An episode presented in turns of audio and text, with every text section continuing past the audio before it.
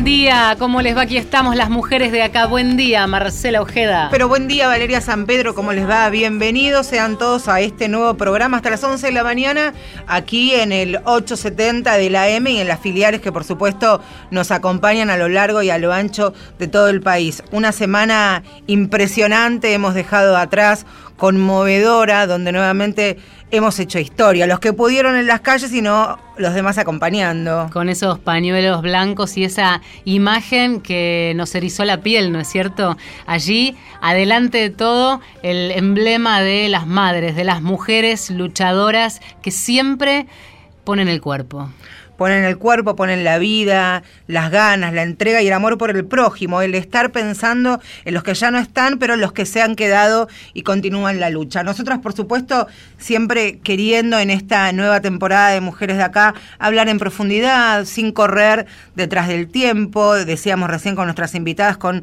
los celulares que tienen poca señal y que se corta. Bueno, hoy vamos a hablar principal y exclusivamente de los niños y las niñas. En algunas historias que son las víctimas colaterales de la violencia machista al extremo, porque hablamos de los huérfanos que dejan los femicidios. Exactamente, esos niños y niñas, a veces adolescentes, a veces adultos ya también o adultas, que eh, perdieron a sus madres, que quedaron huérfanos de madre. ¿Y qué pasa cuando eh, hablamos de menores? Cuando hay allí esto que históricamente todavía hoy se menciona en términos de patria potestad, ¿no es cierto? ¿Qué tiene que ver básicamente con la responsabilidad de quien está a cargo de los chicos, madre y padre. Cuando esa mamá es asesinada por el papá de ese niño o esa niña, ¿qué pasa más allá del quiebre y del sacudón eh, y de la cuestión psicológica que, genera eh, un, un daño permanente en la vida de esos niños, ¿qué pasa en lo legal, en la práctica, en el día a día? En el día a día, ¿qué,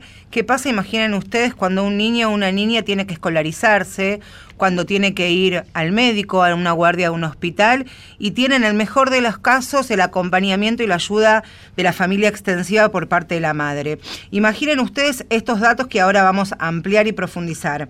En el 2016, el año pasado, se registraron, según la Casa del Encuentro, 290 femicidios, 401 chicos, entre hijos e hijas, quedaron huérfanos de madre. De estos 200, de estos 401 chicos, 242 eran menores de edad, son menores de edad. Por eso quisimos poner esta primera pata en lo que es la llamada Ley Brisa, que ha sido impulsada y trabajada en detalle y detenidamente por la Casa del Encuentro, y está su directora ejecutiva, Ada Rico. Ada, muchas gracias por haber venido esta mañana de domingo. Gracias a ustedes por invitarme. La ley Brisa y la ley de quita de responsabilidad parental son eh, leyes, son proyectos que lo que buscan es dar esa protección que eh, les falta a los chicos cuando quedan desamparados, huérfanos y con un padre asesino, muchas veces adentro de su casa ahí, pongámosle comillas, cuidándolo, Ada. Sí, es verdad. Estas dos leyes apuntan a lo mismo, a proteger a una niñez y adolescencia totalmente vulnerada Pensemos que esta mamá no murió por accidente, alguien la asesinó y ese alguien es el padre. Y en muchas situaciones esa persona es quien está encargándose de educar o cuidar a estos menores.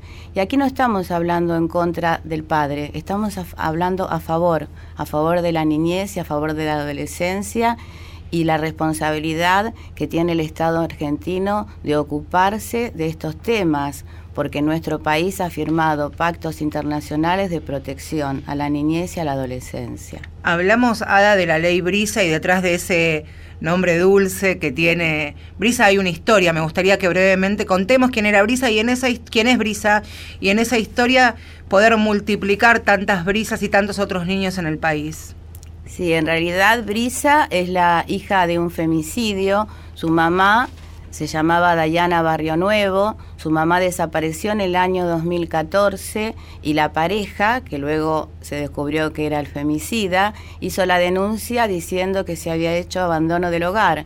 El 6 de enero del año de 2015 le dijo a Brisa y a sus dos hermanitos gemelos de 7 años, pídanle a los reyes que le traiga a su mamá.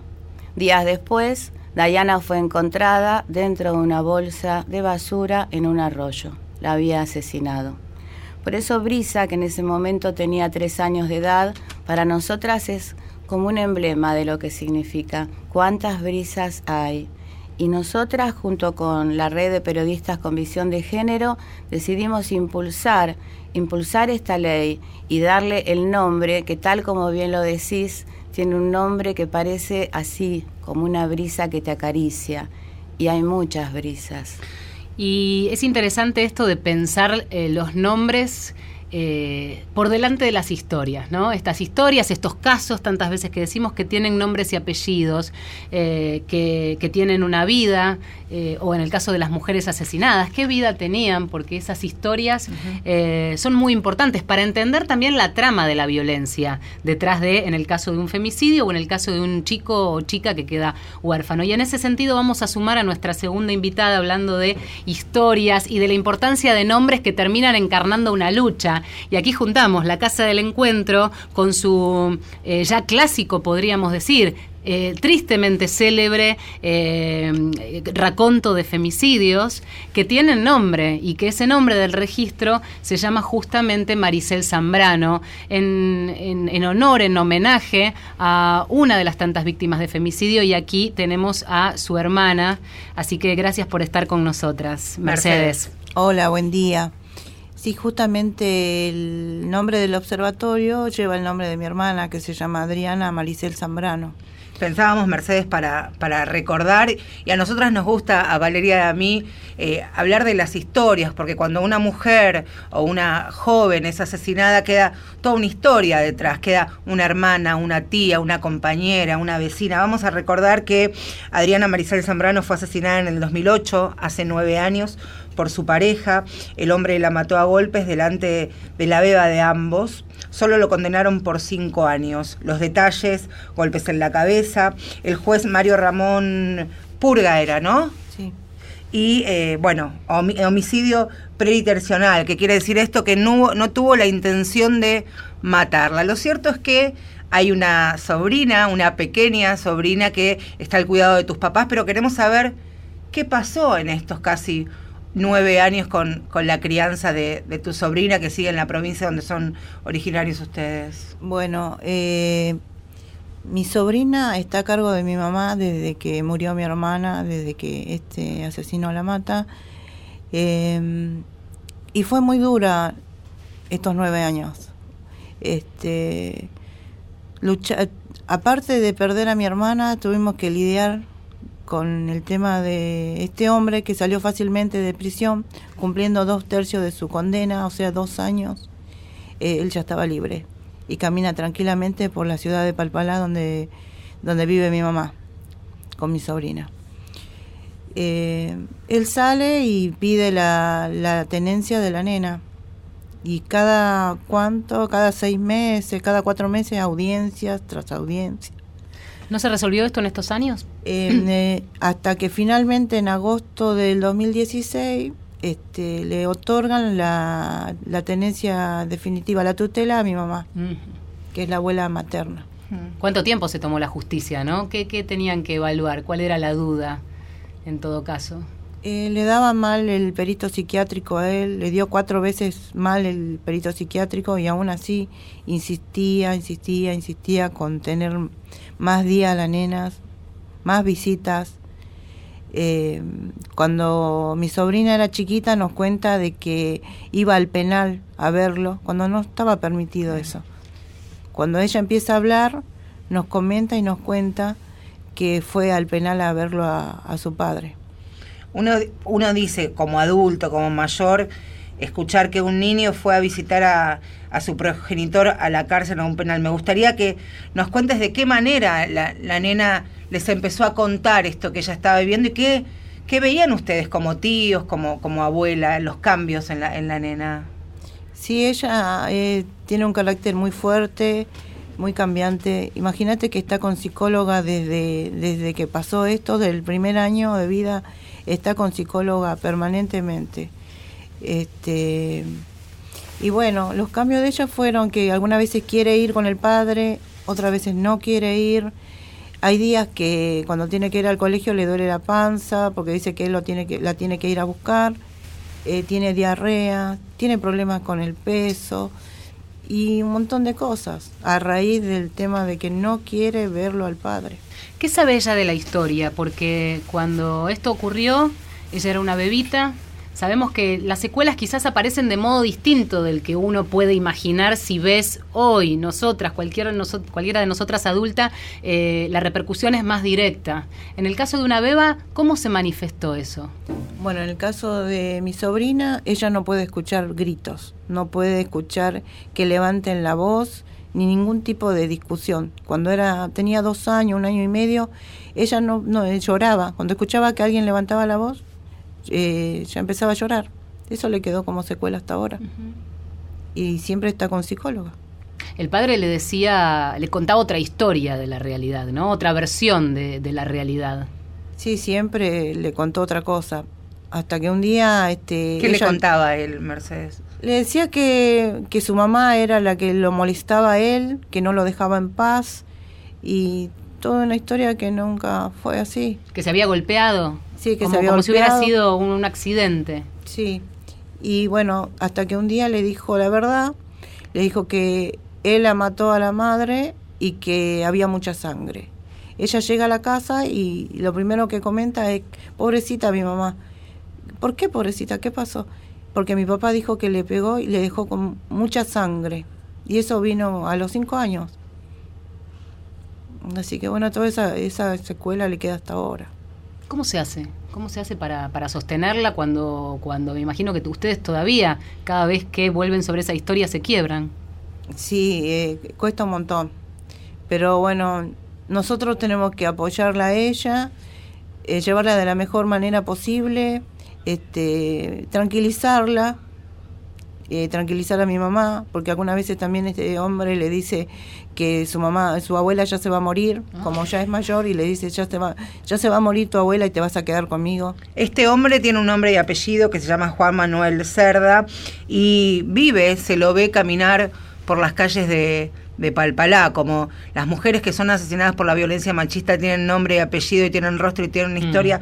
Este delincuente, aunque en libertad, eh, se llama José Manuel Cerda. Pensaba en, la enorme cantidad de historias que llegan a la casa del encuentro y cómo a través de esas historias uno intenta cambiar eh, lo que es el, el, camino de la historia de, del futuro de muchos chicos, niños y niñas, ¿no? Sí, por supuesto.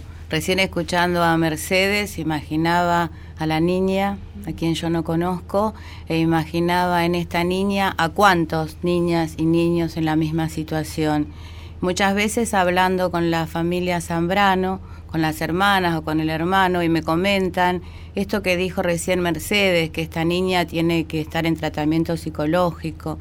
Y la realidad es que acá hay una familia que con mucho esfuerzo puede hacerse cargo, pero tenemos miles de niños y de niñas en una situación similar. Y en muchos de los casos cuando no tienen la posibilidad económica no hay manera de que puedan llevar adelante un tratamiento que ayude a superar este trauma que vivieron. Porque en muchos casos tienen que elegir o les compran zapatillas o les dan de comer. Esa ah. es una cruel realidad. Ada que antes de ya vamos a hacer nuestro primer eh, nuestra primera pausa ¿Qué secuelas pueden quedar lo pregunto desde el sentido común, pero el intercambio que vos seguramente tenés con profesionales, ¿qué secuelas pueden quedar en un niño, en una niña que no reciba un tratamiento, un acompañamiento adecuado, más allá de la parte económica, digo, de, de un acompañamiento médico para duelar a su mamá y para transitar estas situaciones? En principio, para superar el trauma que significa el asesinato de una madre por el padre, eso es importante remarcarlo porque acá hay un papá que lo asesinó. Además, en muchos de los casos, estos niños y niñas terminan hasta siendo separados de sus propios hermanitos y hermanitas y terminan viviendo en diferentes lugares, con una tía, con una madrina, con una cuñada, que le brindan mucho amor, pero ahí tenemos otra parte donde se tienen que separar. Tienen que dejar el colegio en caso que estén en edad de colar porque se trasladan de barrio. Tienen que dejar todos sus afectos que tenían en esa instancia de su vida. Es como detenerse en el tiempo y empezar de nuevo. Y eso, por supuesto, que les trae infinitos traumas que hay que trabajarlos, como por ejemplo falta de atención en la etapa escolar, como por ejemplo sensaciones de angustia, de tristeza, no poder concentrarse, recordar esa imagen que muchas veces es el final de la madre muerta, pero anteriormente hubo años donde estos niños y niñas presenciaron gritos, abusos, humillación hacia su madre. Porque a veces dicen, bueno, pero con el, con no, con los hijos eh, era bueno. No, no, no. Porque les está ocasionando el dolor de haberle matado a la madre. Y esto, esto que dice Ada no es menor porque fue el argumento de algunos jueces para sostener esa patria potestad o esa responsabilidad parental en muchos padres. Estamos hablando de esto, de los hijos del femicidio, de las responsabilidades de todos, de cada uno de nosotros y de quienes deciden por sobre la vida de estos chicos, estas mujeres de acá.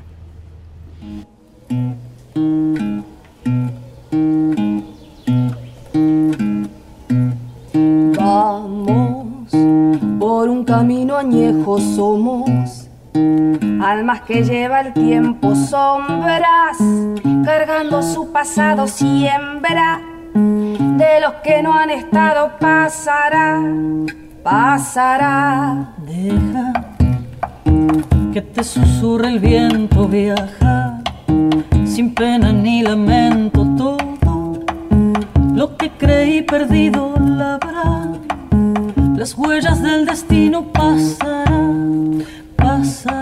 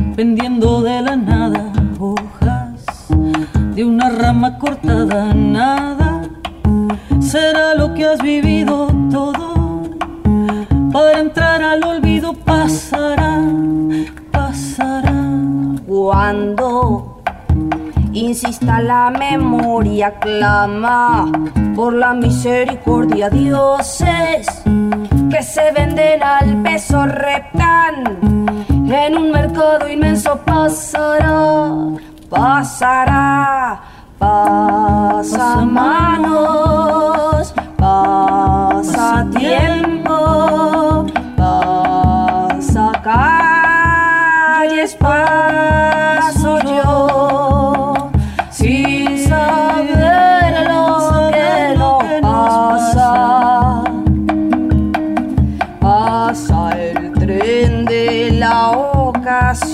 Pasan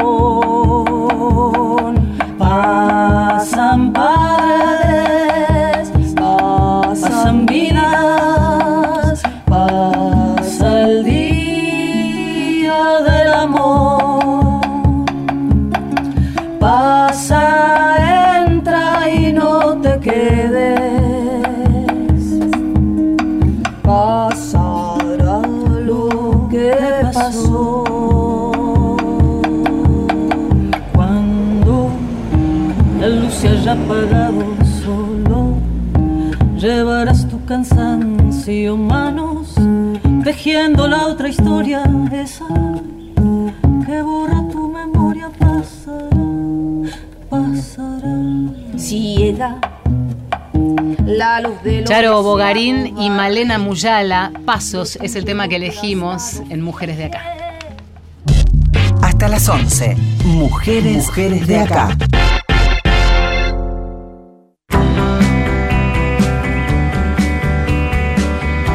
Juntitas tenemos que estar. porque Juntitas, hace compartimos micrófono acá en este estudio hace frío, es como la era del Afuera hielo. también. Está frío, pero la bancamos bastante bien. Acá cuatro mujeres este, poderosas.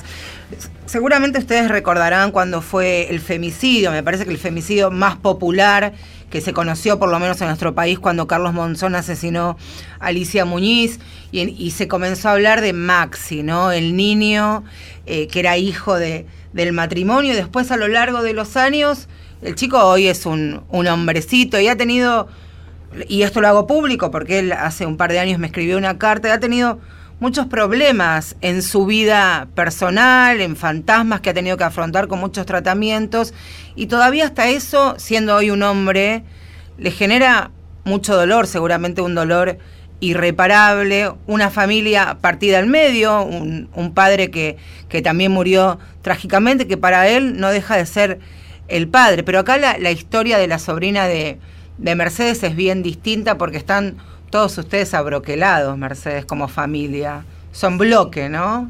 Sí, la verdad que sí. Es como que todo es alrededor de ella. Estamos unidos, aunque eh, estamos acá en Buenos Aires y ellos en Jujuy.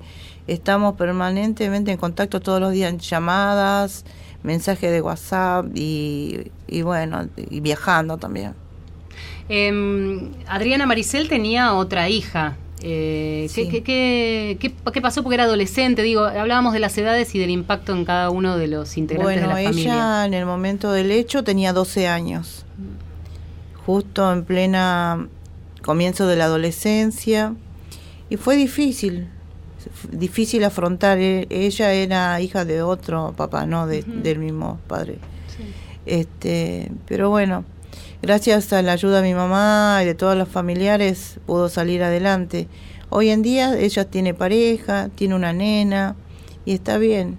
Qué importante reconstruirse, ¿no? Y es necesario para reconstruirse. Bueno, el apoyo familiar yo creo que es in- indiscutible, ese sostén, sobre todo cuando se es muy, muy niñito, uno está conformando todo. Siempre hablamos, eh, y esto ya no desde el movimiento de mujeres, ¿no? Eh, eh, en, la psicología se habla de la figura del padre, de la importancia, de esa construcción interior que una eh, va haciendo como persona. Y entonces cuando necesitas soportes externos, y acá uno, distintas cosas que venimos hablando, ¿necesitas con qué?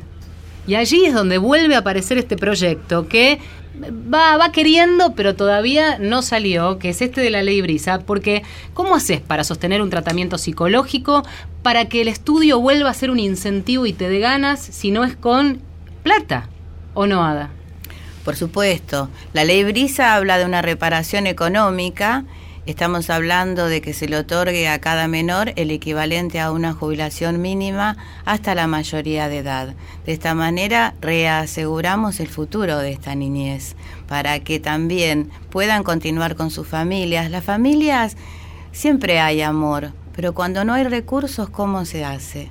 Esta ley Brisa eh, no es incompatible con otras asignaciones o ayudas que reciba este menor. Eso es importante remarcarlo. No es una pensión no contributiva, no es un subsidio, es una reparación económica.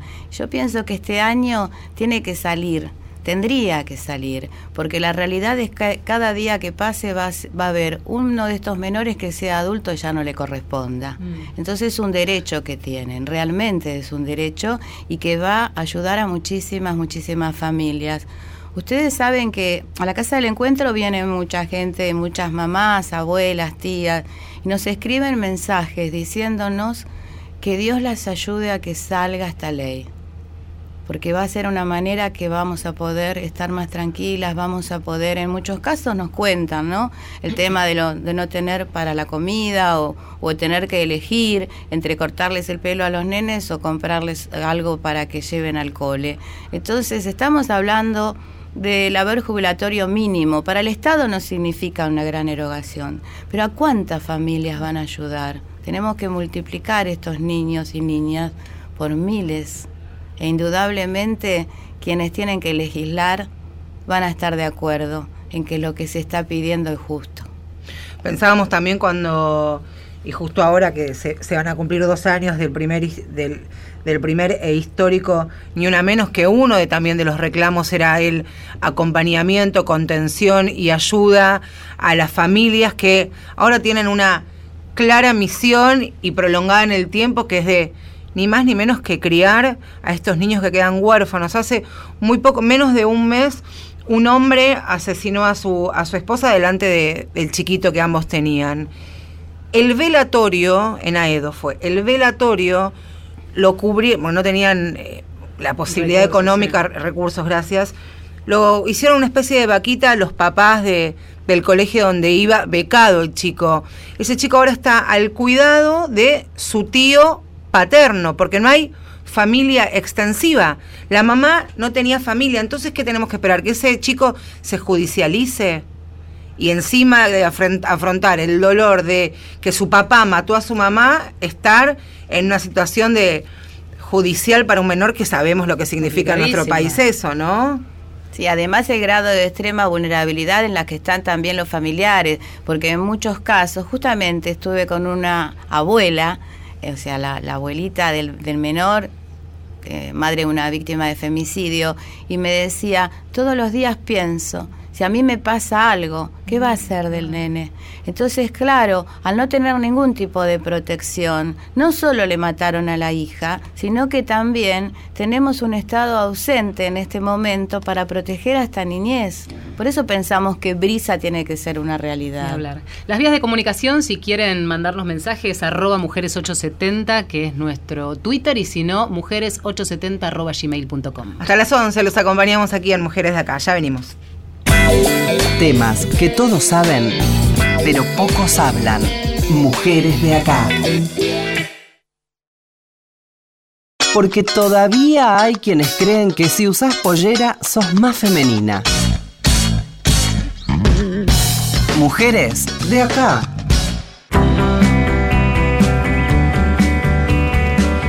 El título en algunos periódicos matutinos hace muy poquitos días era Femicidas sin patria potestad. ¿Qué significa esto? Ahora lo vamos a, a seguir profundizando con Ada Rico, que es directora ejecutiva de la Casa del Encuentro, y con Mercedes Zambrano, en representación de todas las familias Zambrano y de todas las familias que amorosamente, y con mucho sacrificio y con mucha dedicación, emprenden una aventura, porque en definitiva también se, se trata de eso de, de criar a los hijos e hijas víctimas de femicidio. ¿Cuál es el estadio de los tratamientos legislativos de, ambos proyectos, Ada?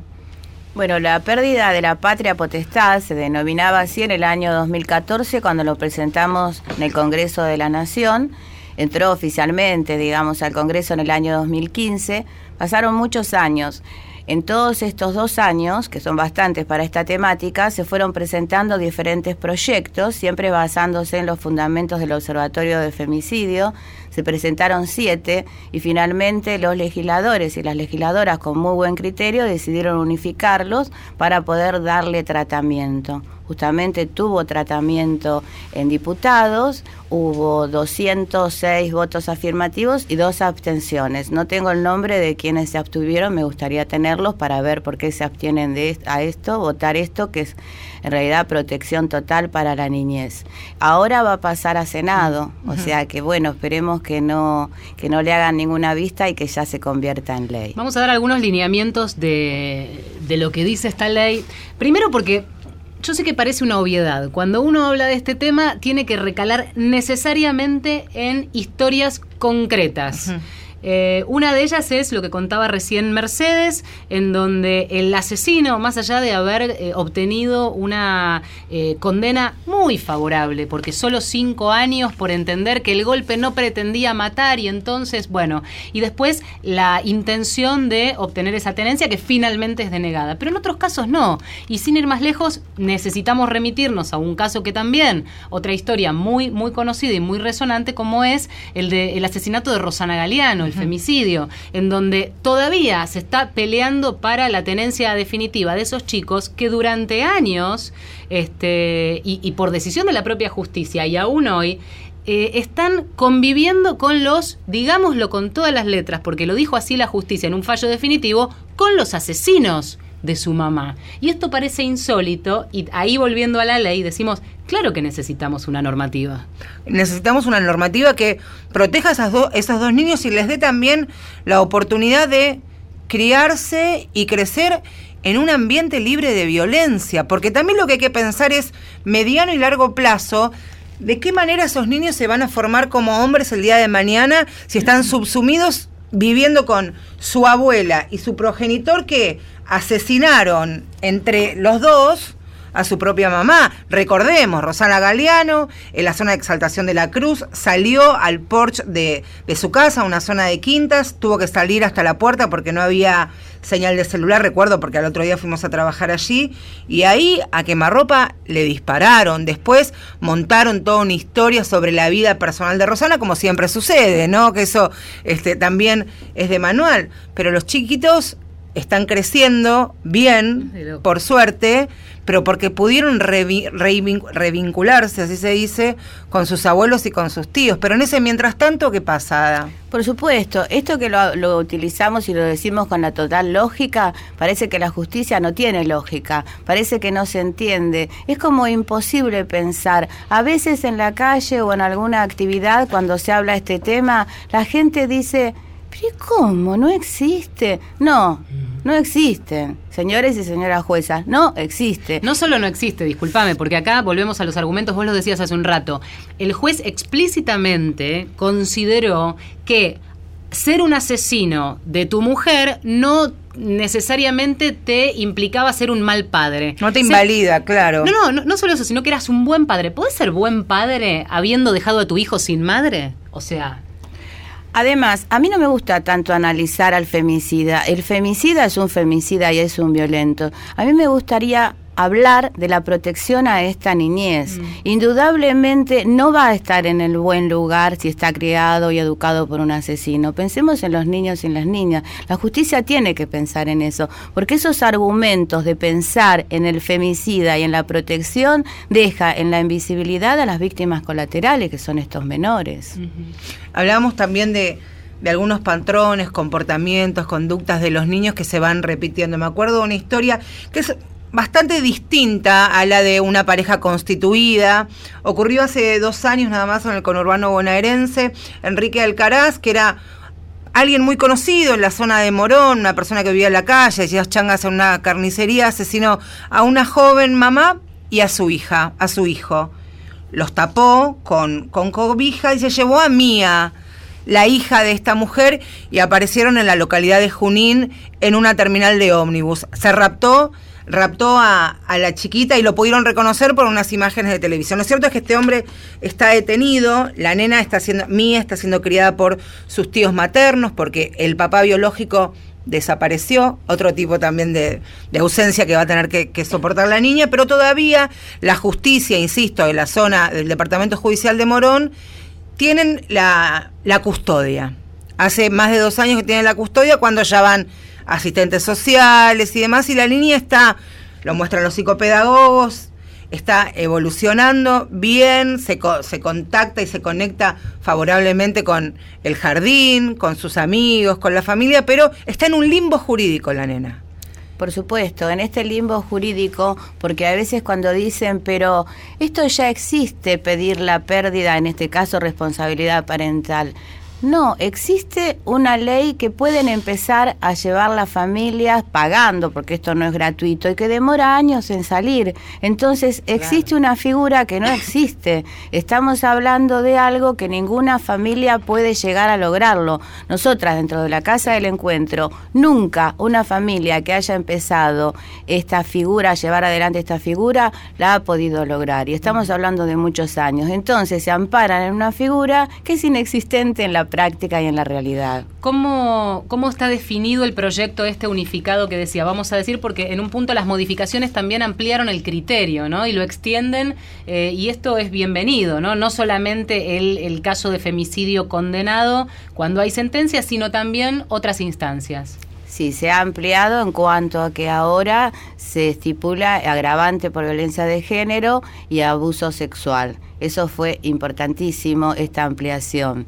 De cualquier manera, si voy a hablar, nosotras cuando lo presentamos hablábamos de pérdida automática, ahora se habla de privación son dos cosas totalmente diferentes. Indudablemente, cuando llegue el momento, vamos a tener que estar en los medios y en las calles y frente al Congreso para que no le den la rehabilitación al femicida. O sea, nuevamente quedamos en manos de, la, de los jueces y las juezas pero es la opción que teníamos para que por lo menos vaya saliendo adelante y después intentaremos pedir las modificaciones necesarias ni que se logren, para que ningún femicida tenga rehabilitada esta suspensión. que por lo menos llegue a las tablas y se debata como corresponde. Tenemos un ratito todavía por delante, pero escuchamos un poco de música. Y trajimos este tema hermoso que cantan juntos Mercedes Sosa y Gustavo Cerati, Zona de Promesas.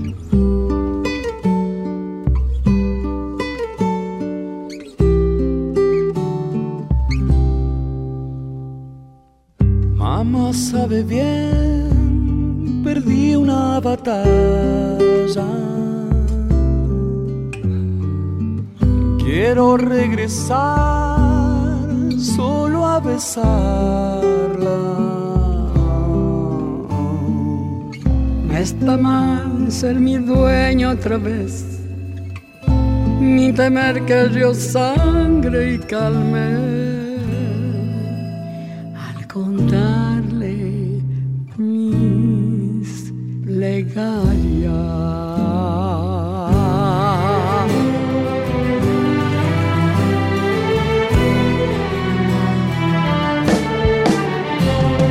Tarda en llegar y al final, al final hay recompensa.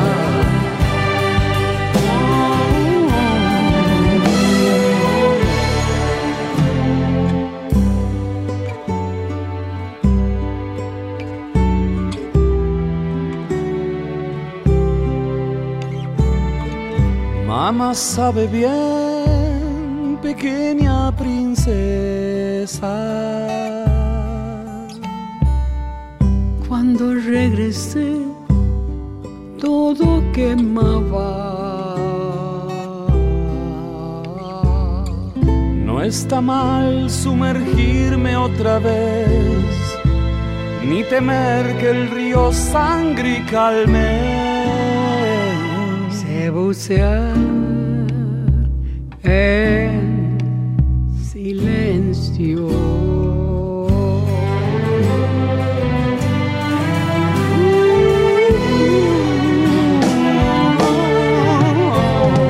Tarde en llegar y al final, y al final hay recompensa.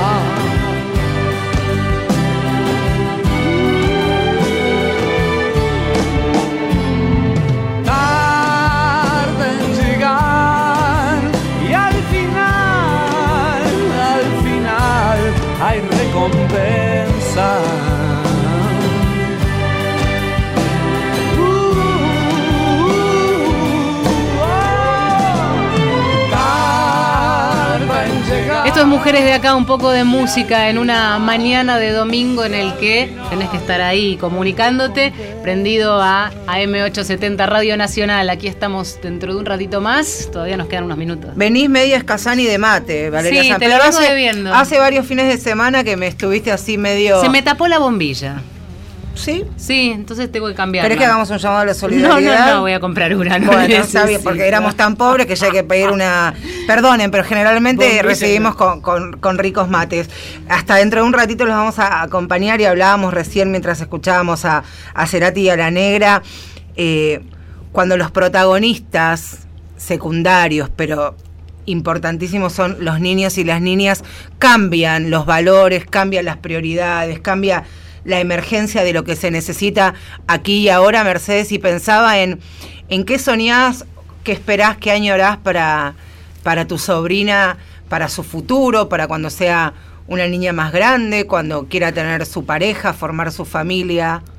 Bueno, eh, sí, sueño que ella sea feliz y se libere de todo, que pueda eh, eh, ir libremente al colegio, volver, estar libremente con la familia sin estar este, privada de nada eh, sino obligada a las visitas con el padre y libre de violencia, que es lo más importante. Hoy, eh, cuando hablas de visitas obligadas con el padre, es porque hay un régimen de visitas impuesto por la justicia. ¿Cuál es ese régimen? ¿Con qué frecuencia tiene que verlo? Cuatro veces a la semana y fines de semana por medio. ¿Se tiene que quedar a dormir? ¿Convive Sí. muchas horas con él? Si se queda a dormir fines de semana por medio. ¿Qué cuenta de esos encuentros, de ese... Yo no puedo creer, ¿sabes de ese estar como el no no es que por eso me parece que en, en el primera persona en el contarnos este cómo vuelve cómo vuelve cuando vuelve de ver a su papá se lo pregunta a veces ojo que la negación también es una reacción este psíquica eh, y, y quizás vuelve como si nada y fueron a pasear o hicieron algo y No cuenta nada. Hace como que no, no pasó nada, volvió y es como que recién se fue. No cuenta absolutamente nada lo que hace. Y si a ella algo le molesta ya, llama por celular y, y dice, abuela, me quiero ir, mandame un remis. Y ha se- pasado eso Sí, ha pasado eso y, y mi mamá llama a la familiar de ella y le, y la hace que la traigan.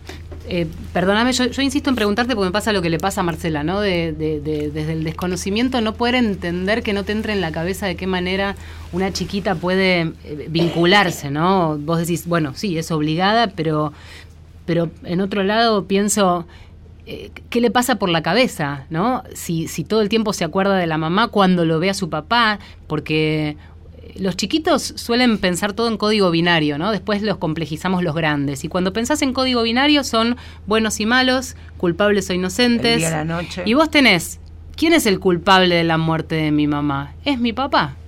Y lo estoy viendo. ¿Se habla de eso en la familia, más allá de que cuando vuelve no comente nada? Sí, se habla. Se habla porque ella muchas veces pregunta, este, si estaría mi mamá, ¿qué pasaría? ¿Me dejaría hacer esto? Este, si estaría mi mamá no pasaba esto. Qué sé yo, ella se pregunta todo el tiempo, ¿qué pasaría si la mamá estaría? Y seguramente es una pregunta que no le puede hacer al padre, ¿no? Que se la tiene reprimida, negada, porque Sí. es evidente que no puede, de eso no se puede hablar con él. Sí, no, hay muchas cosas que no, no van, ¿viste? Viene y cuenta pocas cosas, pero bueno, lo poco que cuenta nosotros la, la escuchamos, mi mamá sobre todo. Hay- Hay patrones eh, y reacciones que tienen los niños que me parece que son compartidas, por lo menos escuchando lo que lo que referencias de tu sobrina y lo que uno ha escuchado de otras historias, de otras familias, esto de del grito, ¿no? Y al pesar de haber sido muy pequeños, bebés en algunas oportunidades, en algunos casos, de no soportar el grito, no soportar el volumen del- de, de la tele o de la radio superior a lo que puede ser la voz si uno está charlando, porque se ve que eso, aunque parezca un detalle menor, queda guardado dentro de, la memoria y del inconsciente, el saber que ese grito precedió a un golpe, a la violencia extrema y al asesinato finalmente. ¿A ustedes les pasó eso de hacerse pis, hacerse caca, tener eh, reticencias ante determinadas actividades? Sí, sí, nos pasó eso.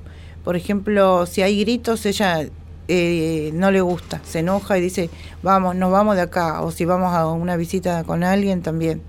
Si alguien levantó la voz, no, va- vamos, vamos, no quiere, huye del lugar. Y ella tenía nueve meses cuando pasó esto. bebé. Se protege, ¿no? Sí, se Es una forma de y protegerse. protege mucho a la abuela. ¿Cómo es esa relación? Es una relación muy, muy unida, porque están las dos. Ahora ya no fuimos todos, nadie vive con mi mamá, vive ella y, y mi mamá, porque la hermana mayor ya se juntó con la pareja, tiene una nena y se fue a vivir a otro lado. Y para tu mamá también debe ser muy fuerte, ¿no? Porque Sí. le sacaron de las manos a su hija y quedó allí como a cargo de su nieta. Sí, es muy duro. Es muy duro, aparte de, por parte de la justicia, que en una audiencia fuimos y un juez le dice, bueno, pero ¿qué tanto lío con esta nena?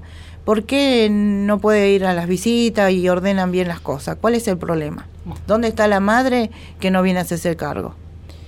Ah. Y mi mamá dice, pero usted no ni leyó un expediente. Ni la- el primer renglón del expediente. leyó. Mi hija no está presente acá porque este señor la asesinó. Y ahí dijo, no, señora, tome, le firmo, le firmo. Ahora, ¿qué decidia, no? También de la justicia, porque ese es otro, es es someterse a un nuevo maltrato. Ada, digo, de esto sabes mucho, ¿no? Cuando se dice revictimizar constantemente, ¿no? Totalmente, es tratar a las personas como un expediente. Y no son expedientes, son, son familias que están buscando justicia, familias en muchos casos con pocos recursos económicos, familias que se tienen que averiguar, averiguar todo lo que sea justicia, nuevas pericias, términos que no conocían, y todo esto porque alguien decidió asesinar a, a ese familiar, a esa hija, a esa hermana. La realidad es que yo siempre digo, la justicia va por un lado y todo lo que piensa la sociedad va por el otro. Y en el caso de los femicidios y de los hijitos e hijitas que quedan sin la mamá, lo ve- vemos muy claramente. Aquí tenemos una justicia que no está escuchando a esta niña, a la niña, la hija de Lili Zambrano, representa un montón de niñas y niños. Lo tienen que escuchar. Ella no quiere ver al asesino de la madre y nadie la está escuchando y la están obligando. Y esa negación, como está contando Mercedes, esa negación es algo que va quedando dentro suyo y que hay que trabajarlo de alguna manera. ¿Y cómo lo va a trabajar si la obligan a verlo cuatro veces por semana y fin de semana por medio quedarse con quien asesinó a la madre? Casi tiene un régimen de visitas más, eh, lo favorece más que tal vez un matrimonio que se separa y que tienen un régimen de visitas de verse tres Sí. veces por semana y fin de semana por medio. Tiene hasta ese beneficio superador a un matrimonio que, que finaliza y que se divorcia. Sí, además en el caso de la madre de, de Adriana, que es el caso de muchas abuelitas en la misma situación, esa tristeza que tienen, que asesinaron a su hija, y la señora Doris una vez me comentó por teléfono, yo vivo encerrada y en libre, porque ella con el temor que tiene, que viven en el mismo barrio, que en algún momento aparezca, que en algún momento se quiera llevar a la nena, pusieron rejas por todos lados. Y esa metáfora de vivimos encerrados y el libre, a mí me impresionó mucho, ¿Sabes porque esa es una realidad. Totalmente, pero además, sabés que del otro lado, esa persona que no es un, un- re- no representa un peligro simbólico, encarnó exactamente lo que dijo que iba a hacer, lo hizo, la mató, es capaz de matar ese hombre. Entonces, allí eh, tenés el, miedo puesto, ¿no? Como segunda piel. Totalmente, porque además nosotros siempre nos preguntamos desde la Casa del Encuentro, ¿cómo puede la justicia permitir que alguien que haya tenido, que haya asesinado a la mamá de esta criatura, a su pareja, a su expareja, puedan dejar a los niños y niñas a cargo de ellos? Porque además, ¿qué seguridad tenemos que no ejercen, si no ejercen violencia física y violencia psicológica van a ejercer seguramente? porque han perdido su escala de valores, han cometido un asesinato y en muchos femicidas reiteran los femicidios. Entonces la justicia realmente tiene que escuchar a estas familias, tiene que escuchar lo que están pidiendo y tienen que proteger a estos niños y niñas, realmente. Nos quedan unos, unos minutitos nada más para finalizar este Mujeres de Acá, pero también me gustaría hablar con Mercedes acerca de este intercambio, este encuentro, este relacionarse que tienen entre otros familiares, entre madres, padres, hermanos que arman una red de, de encuentro, de contención, de, de intercambio que se extiende, si bien son historias tal vez muy conocidas porque periodísticamente han trascendido, pero después están las historias anónimas. ¿Cómo, cómo es esa red de encuentros? Bueno, eh, yo formo parte de una mesa de familiares de víctimas de femicidio eh, que el espacio nos dio el Consejo Nacional de las Mujeres, donde nos reunimos para hablar, charlar y ver qué podemos hacer por el resto de, la, de las familias que pasan lo mismo que pasamos nosotros, con el tema de la asistencia psicológica, jurídica, dudas que, ten- que teníamos en ese momento, porque uno no está preparado para ese eh, para recibir la noticia ni para hacer todos los trámites que hay que hacer cuando se muere un familiar así de esa manera. Qué importante ese intercambio, ¿no? Cuánta contención que debe generarles a ustedes. Sí, eh, somos varios. Este, está la mamá de Ángeles Rawson, la mamá de Julieta Mena y así eh, Oscar Galeano, eh, un montón de, de familiares que son casos muy Jorge y. Beatriz Tadei. Tadei también están. Claro, porque me imagino, viste, Eh, vos hablabas de que eran casos muy resonantes. Pasó el cuarto de hora mediático, muchas veces terminó el juicio, bien, mal, más o menos, con muchas deudas. El dolor se queda dentro. Para toda la vida. Para toda la vida y cuando uno se, se encuentra o se reencuentra y tiene la posibilidad de hablar, se da, se da cuenta que los años pasan porque van creciendo los, los niños que quedan, ¿no? Y que tienen que, que pensar. Y pensaba en algo que tal vez a alguno le puede parecer eh, frívolo, pero que tiene que ver con pagar la olla. Digo, cuando un matrimonio de abuelos, de tíos, tiene que darle de comer a un nuevo integrante de la familia, aunque haya amor y cariño, es útiles para la escuela, eh, comida, una obra social en el mejor de los casos. Y ahí el Estado es la pregunta que te, que te traslado, Ada. ¿Qué, ¿Qué intercambio también tiene con Fabiana, que fue quien te antecedió en, como directora ejecutiva de la Casa del Encuentro y hoy es la presidenta del Consejo Nacional de las Mujeres? Mira, en realidad nosotras lo que estamos pidiendo desde el Estado que se apruebe la ley Brisa para que puedan recibir este esta, el haber jubilatorio mínimo cada familia para que puedan encontrar realmente, eh, no, no es una ayuda ni un subsidio, para que puedan realmente encontrar tranquilidad hasta que, hasta que este menor sea mayor. Eso es lo que estamos exigiendo y nos parece que esto sí lo solucionaría. Ha habido un montón de gente, a muchísima gente, y sería algo que no es que lo reciben como una ayuda, es un derecho que tienen, lo tienen y tenemos que lograrlo.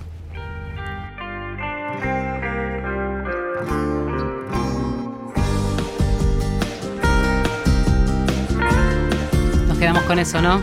Hay que lograrlo y en cada historia que ustedes a partir de ahora, y si no estaban al tanto de estos dos proyectos de ley, vean y queden niños o niñas huérfanos por violencia machista llevada al extremo. Acuérdense que hay legisladores que tienen que trabajar y que el Poder Ejecutivo tiene que liberar partidas presupuestarias para que estos pibes puedan de alguna manera reacomodarse en la vida que les va, eh, que van a tener que transitar. Ada Rico, directora ejecutiva de la Casa del Encuentro, muchas gracias por haber venido. Mercedes Zambrano, gracias también por estar con nosotras en esta mañana.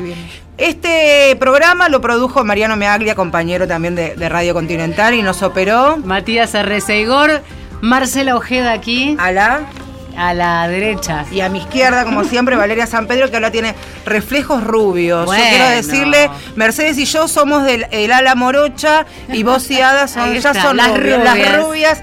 Señores, gracias por acompañarnos. Nos vamos con una sonrisa porque comprometidas a reclamar y exigir para que cuiden a nuestros chicos y chicas. Será hasta el próximo domingo. Chao.